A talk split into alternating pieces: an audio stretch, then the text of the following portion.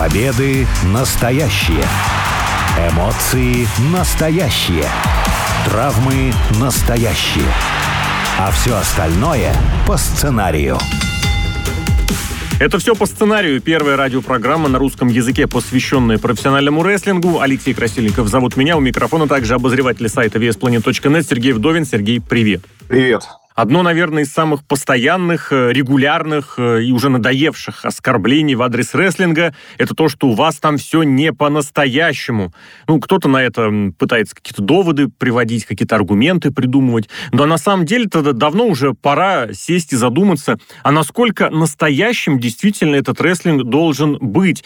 Насколько есть место реализму, реальному, чему-то вот по-настоящему в самом делешному в рестлинге? Собственно, в индустрии, которая существует существует и зарабатывает на том, чтобы создать имитацию чего-то реального. И как-то по-новому к этому вопросу начинаешь подходить. В свете недавно состоявшегося матча на SummerSlam заявили бой по правилам смешанных единоборств. То есть, казалось бы, напрямую сказали, глядите, у нас тут все не по-настоящему, вот теперь будут настоящие смешанные единоборства. Матч, ну, к нему по-разному можно относиться. Мне лично очень понравилось, как исполнили все в этом матче и Ронда Раузи, и Шейна Баслер, достаточно известные ММАшницы в прошлом, но вопросики, так сказать, остаются. Что думаешь по этому вопросу? Если конкретно про этот матч говорить, ну, мне кажется, это позорище было самое настоящее. Опять же, может, это мои ожидания, мои проблемы, но когда вы заявляете матч по правилам ММА, вы, наверное, будете показывать что-то в стиле ММА, а не в стиле рестлинга, который в стиле ММА.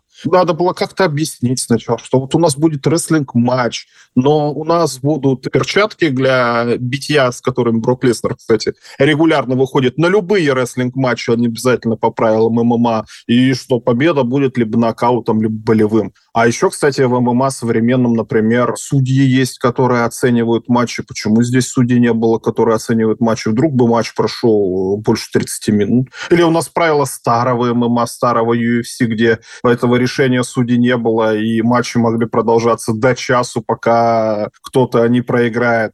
Вопросов было больше, чем ответов. Когда матч начался, вопросов стало еще больше, потому что они пытались показывать приемы из ММА, но, естественно, пытались не бить друг друга хотя бы в полную силу. Но в ММА не обязательно, например, бить. То есть можно было захваты какие-то делать, броски или еще что-то. То есть можно было проявить какую-то инициативу. Нет, мы будем показывать то, что мы не можем показать, потому что мы бережем друг друга. По правилам, кстати, очень самый смешной момент, когда Шейна Баслер якобы отправилась в нокдаун, пришли врачи и тренеры помогать ей, Ронда Раузи на них напала. Известно же, кстати, в ММА случаи, когда бойцы нападают на тренеров, на врачей, выкидывают их с ринга, с октагона вагон или еще что-то. Но это какое-то форменное безобразие было.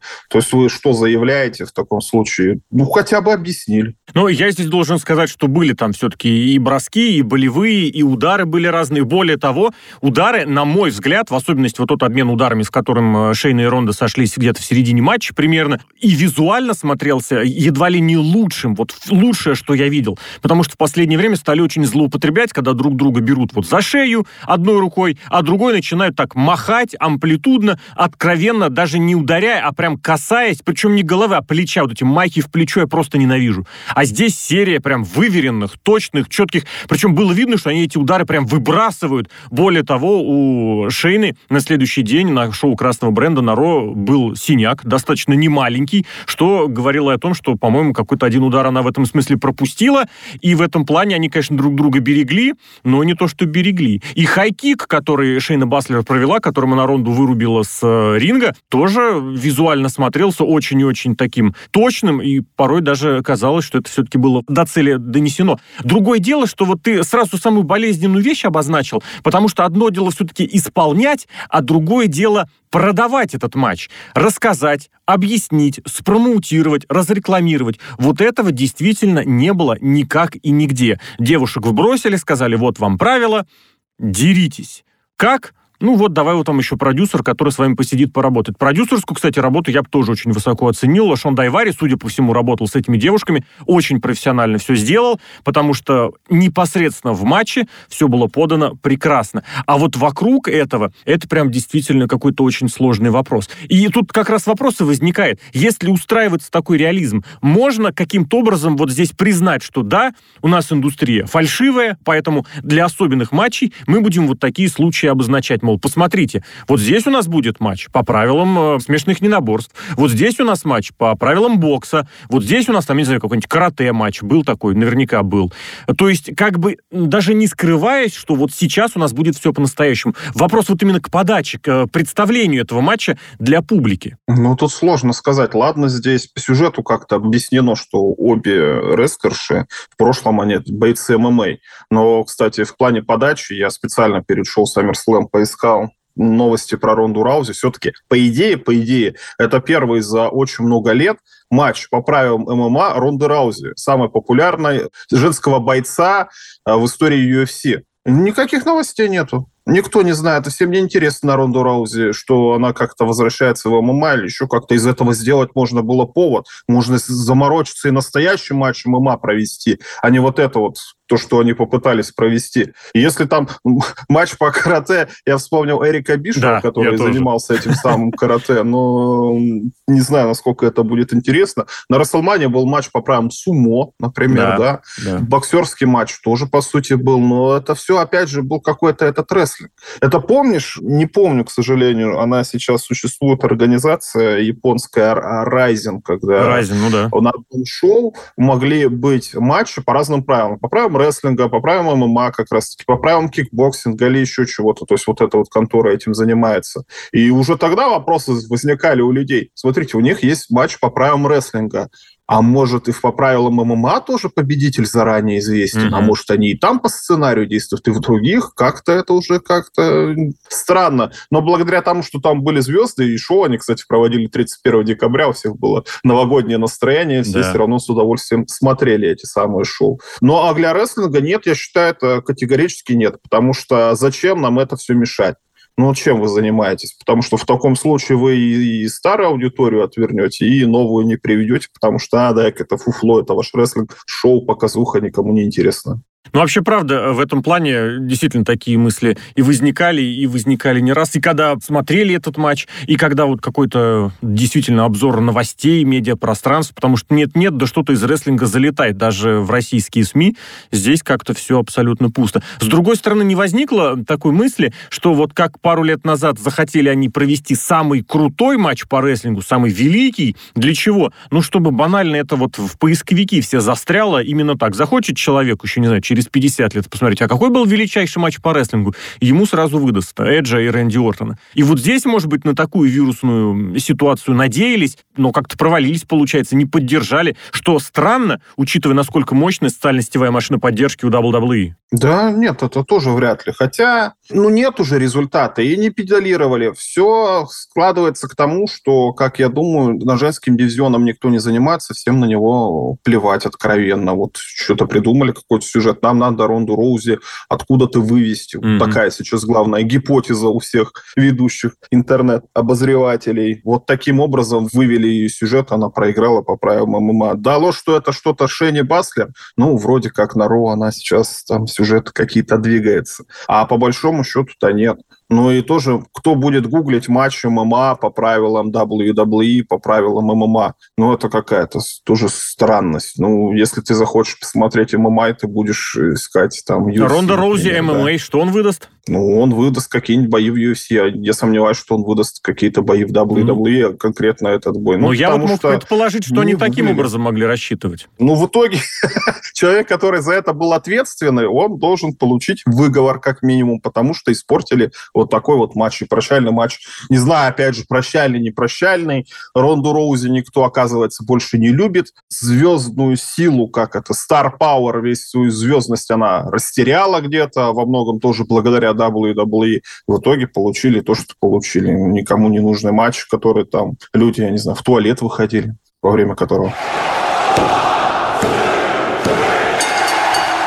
Раз уж ты упомянул вот промоушен этот Ryzen, я еще напомню шоу Иноки непосредственно в своей собственной федерации, как она у него называлась, Иноки Federation, э, называлась, он тоже такие шоу организовывал, тоже, по-моему, под Новый год, потом такая традиция. Если вот действительно в историю обернуться, ведь было время, когда рестлинг шел, ну, что называется, плечом к плечу с реальными единоборствами. Это было последний раз не так давно. В Японии как раз вот то, что у нас в телевизоре показывали Бусида, но были попытки создать такой шут-стайл, где все вроде как было по-настоящему. Потом туда, кстати, приглашали российских, советских не помню, кстати, не помню, еще туда не организовали ничего, но вот российских борцов, потом борцов именно, Карелина, я помню, звали, и еще пытались кого-то тоже призвать, именно чтобы посмотреть, а когда люди узнавали, что все-таки это какой-то рестлинг, нет, мы все-таки подумаем. Но вот в этом смысле было же твердое понимание, что рестлинг и возник из настоящей борьбы, то есть та вот, которая сначала развлекала с точки зрения, кто сильнее, потом развлекала с точки зрения зрелища, а потом поняли, а зачем друг друга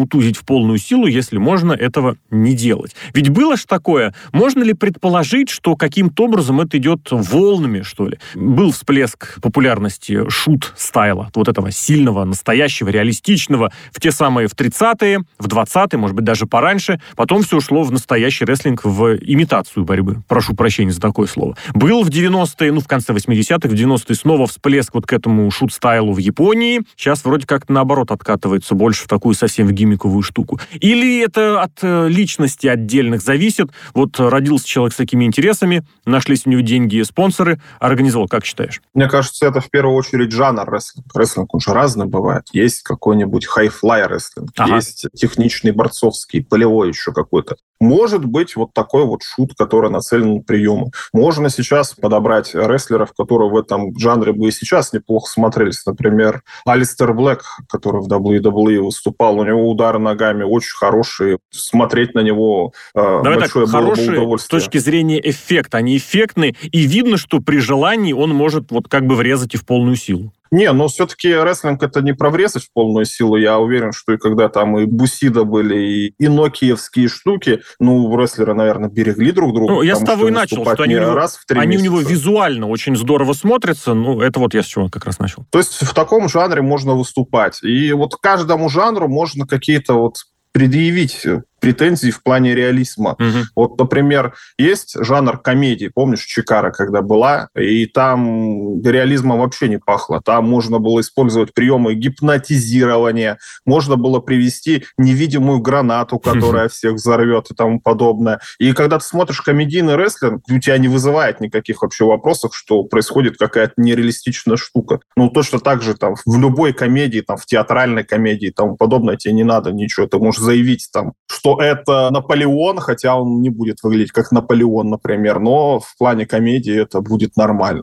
А если вы делаете какие-то вот другие вот матчи, например, в WWE, ну вот нету комедийного рестлинга. Ну, чуть-чуть бывает иногда периодически персонажи, но, как правило, там, ну, ты не скажешь, что WWE это комедия. Скорее всего, ну, даже и спортом не назовешь, какая-то драма ну, в драме-то вы будьте добры, как-то показывайте вот эти вот все штуки. То есть угу. не надо обозначать приемы, не надо обозначать удары. Вы проводите эти удары нормально, вы нормально показываете эти удары. И не надо это называть там шут-рестлингом или еще что-то. Просто сделайте так, чтобы это смотрелось не позорно в таком случае будет нормально. А если вы делаете комедию, конечно, можно что угодно делать. Хотя тоже хорошую комедию ты еще попробуй Очень сделать. Сложно, да.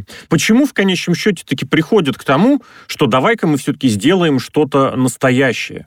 То есть, ну, есть ведь это, потому что так или иначе везде хотят где-то покрасоваться, где-то показать свою крутость, где-то кому-то что-то доказать. Но вот мы видим, как в Японии, например, целый стиль э, вполне себе прекрасный именно в рамках рестлинга существовал, где максимально жесткие приему, максимально жесткие удары. Видели это? И это очень популярно. Другое дело, что в определенной нише, но стремление к этому определенное есть. Почему? Вот ты пришел заниматься в рестлинг. Зачем тебе в рестлинге кому-то что-то доказывать с точки зрения того, чтобы ударить в полную силу, выдержать удар в полную силу? Более того, здесь можно даже додумать еще и до того, что в хардкор, вот этот самый ультра-хардкор уходит, то есть еще с посторонними предметами. Смотрите, мы настолько реально друг друга бьем, что используем для этого реальные предметы. И вот смотрите, у нас даже кровь настоящая настоящее. Ну вот да, мне кажется, по этому поводу надо с настоящими рестлерами разговаривать, потому что зарабатывают на рестлинге сколько промоушенах? Ну, может, в промоушенах... Два с половиной, наверное. по всему миру. А. Ну, если большие деньги, да, два с половиной, например, да, там WWE, AEW и, может быть, New Japan кто-то там зарабатывает, да, действительно.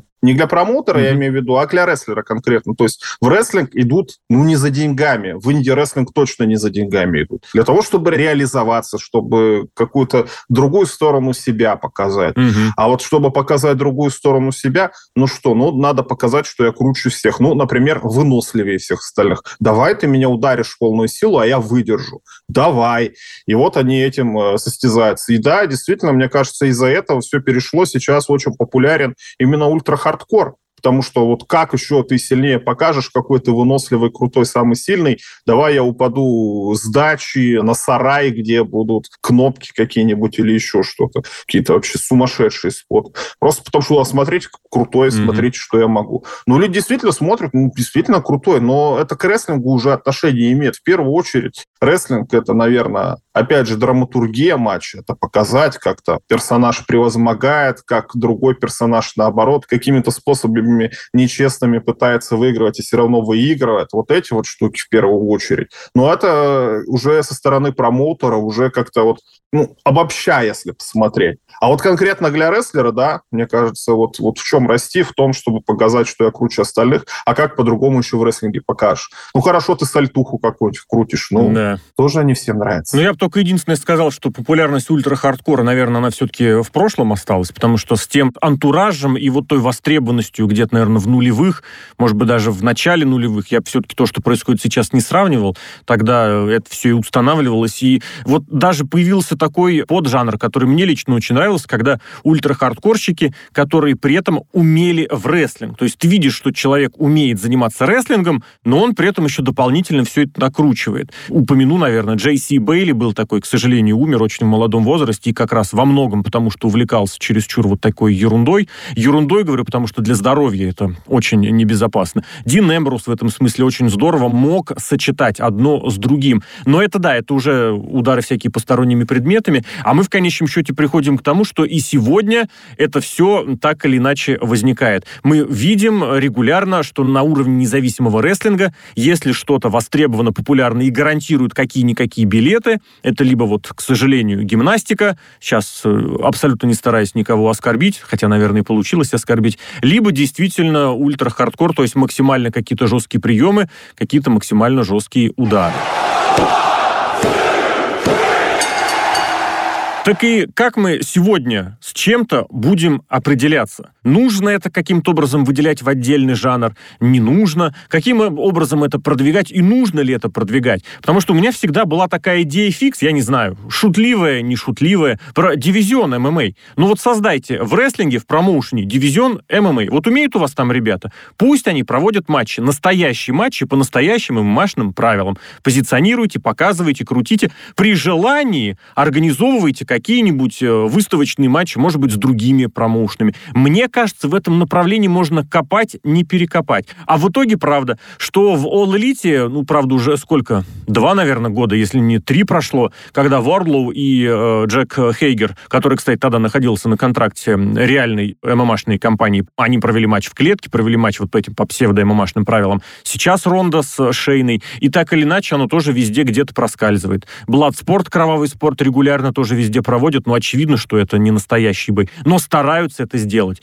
Есть у тебя какое-нибудь предположение, свое, может быть, собственное предпочтение, как бы ты это сегодня увидел? Вообще считается, что ММА — это достаточно травмоопасный спорт, потому что, ну, слушайте, что за как бы морды бьют, надо с людьми как-то поаккуратнее относиться. А рестлинг, он так построен, что тебе надо каждую неделю что-то показывать. В таком случае Подожди, у тебя должен ты быть... сейчас про телевизионный рестлинг. Про телевизионный рестлинг, да. То есть тебе надо что-то показывать, колесить. Ну, кстати, колесить тоже где-то показывать эти самые шоу, потому что рестлинг без зрителей – это очень странная вещь. Мы это в коронавирусную эпоху наблюдали. И в таком случае у вас должен быть ростер какой-то огромный и такой огромный бренд, что люди пойдут не на бойцов каких-то популярных, любимых, а именно на ваш бренд. Ну, возможно, Но мы пришли же принципе, к этому. У, WWE такие да, да? ресурсы, в принципе, есть. И с другой стороны, я вот недавно наткнулся на телеканале «Матч Боец» «Бои на льду».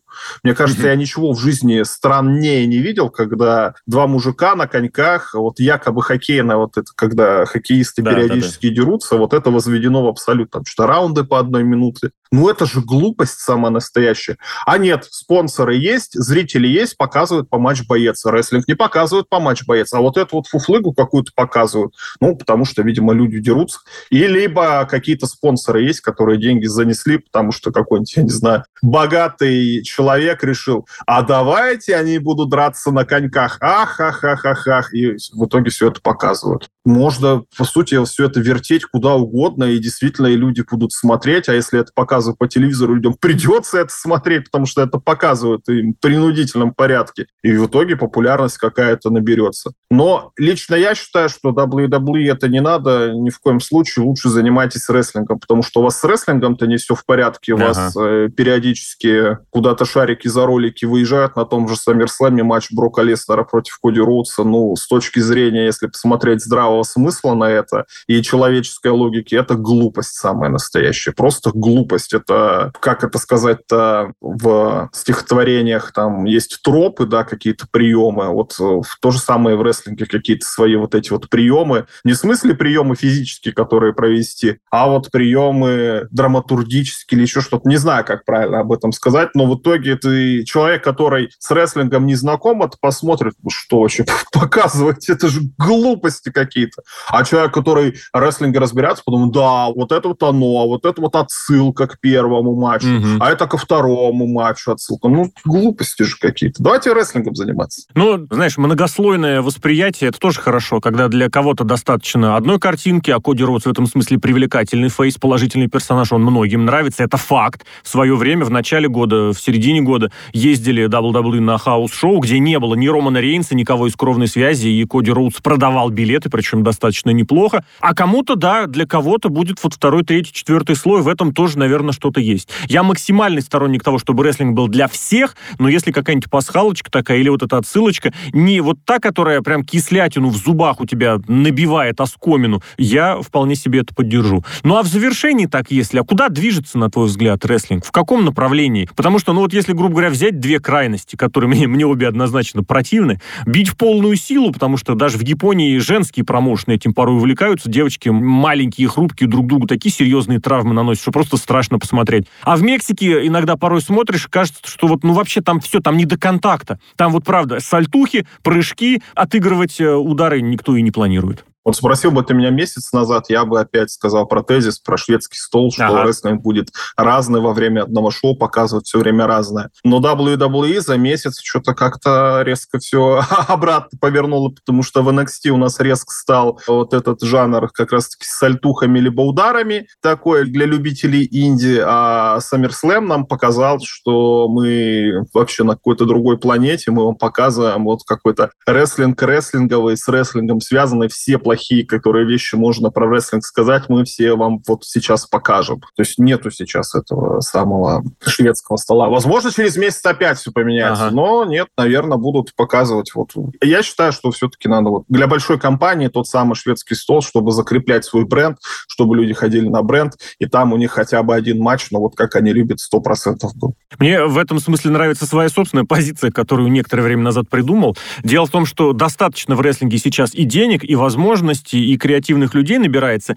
для того, чтобы развитие, то, которое будет, ты его сейчас просто не смог спрогнозировать. Что-то интересное и абсолютно точно разрывное будет, но вот что именно сейчас представить невозможно. Представить невозможно, потому что сложно понять, что именно выстрелит. А выстрелить может действительно разное. Может персонаж, который не очень хорошо умеет в рестлинг, как, например, LA Knight. Может быть, например, действительно человек, который легитимно выглядит настоящим бойцом и, может быть, не очень, может быть, не очень сильно с точки зрения персонажа, как, например, Гюнтер. Может, например, действительно какая-нибудь гимнастика в хорошем смысле слова, как Логан Пол, который пришел, начал прыгать так, что ты понимаешь, что это, ну, ребят, ну, серьезно, как Эрик Бишев про него говорит, он лучше, чем 98% рестлеров из любого ростера.